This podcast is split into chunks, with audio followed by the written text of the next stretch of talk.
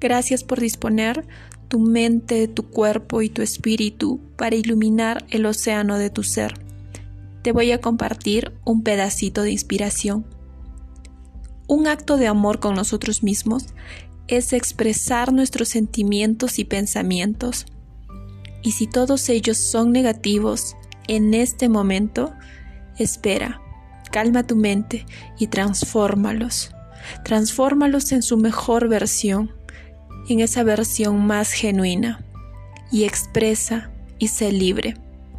Soy Rudarias y deseo que tengas un día realmente muy bendecido.